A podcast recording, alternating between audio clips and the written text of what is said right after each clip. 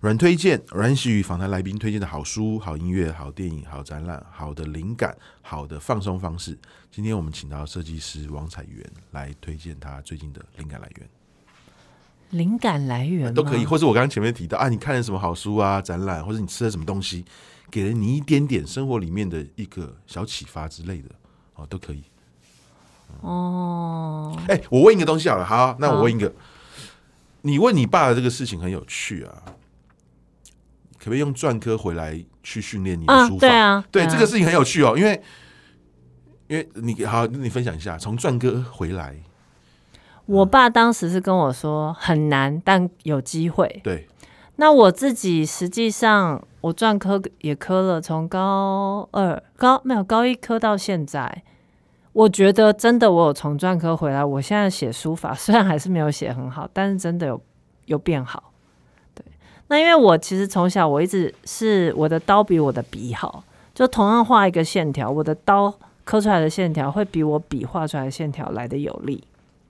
所以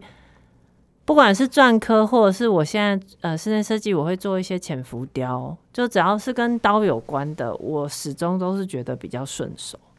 所以我其实也大量的在。呃，各个领域尝试跟刀有关的表达方式，对，所以这部分我自己是觉得还蛮有趣，而且我非常喜欢篆刻的原因，是因为其实我觉得它是一个非常好的设计练习，就是你要怎么样在这么小的方格里头去安排这些线条，其实就点线面嘛，篆刻的留白就是面啊，然后字的线条就是线嘛。然后字的点就是点啊，然后还有包含你的边框，你怎么样去设计你的边框？要不要飞白，还是你要有一些断续？那个其实就是一个整个版面的安排。那我自己觉得，随着我做设计的呃时间越来越长，我觉得我篆刻在印面设计上也越来越有不同的美感，所以我觉得这部分。的连接是真的还蛮有趣的，然后我觉得我意外觉得我的篆刻设计也回来帮助我的平面设计，对，这还蛮好玩的。没有，你讲你的，对，对，所以 好，对，所以我自己觉得篆刻对我来说其实是做设计的一个很重要的业余练习。嗯嗯，呃，我刚刚讲那个秋瓷提到的哈，他就做一个，因为他做了很多电子装置，他其中做一个用铝做的画架，他就对。让他的画，他用一个固定的器具，我再给你看照片，每张画都那么小张。哦，对，我带给你看。哦，真的哦，然后很有趣的去去画它，哦，好酷哦，对，搞不好你大家有空，我不知道他今天有没有开啊，在 Node N O D 九四，我再跟你分享啊、嗯，那个展览我觉得非常棒，嗯，对，在那么小的方寸之间，对，去，我我当然也会想到米雕啦，我那时候看到他的作品说，哎、哦，像米雕那种感觉，对，嗯，呃，不过。也回到我前几天跟 DJ JJ 聊的，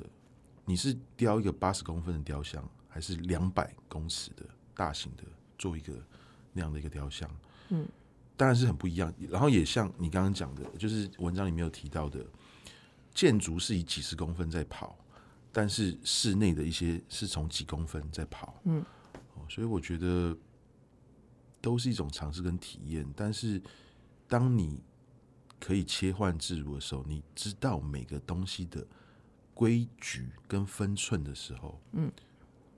然后把这些东西的感受运用在不同的尺幅的时候，其实还是有一种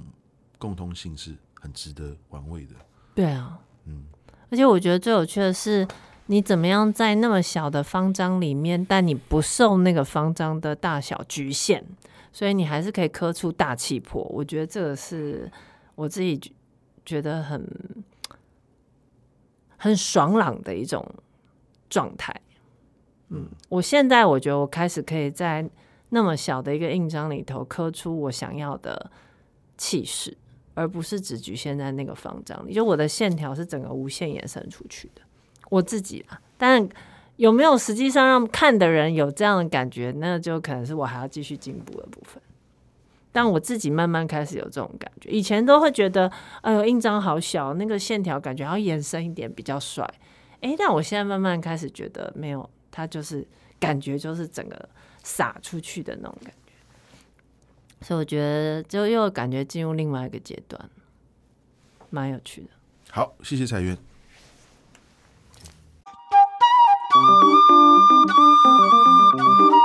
Thank you.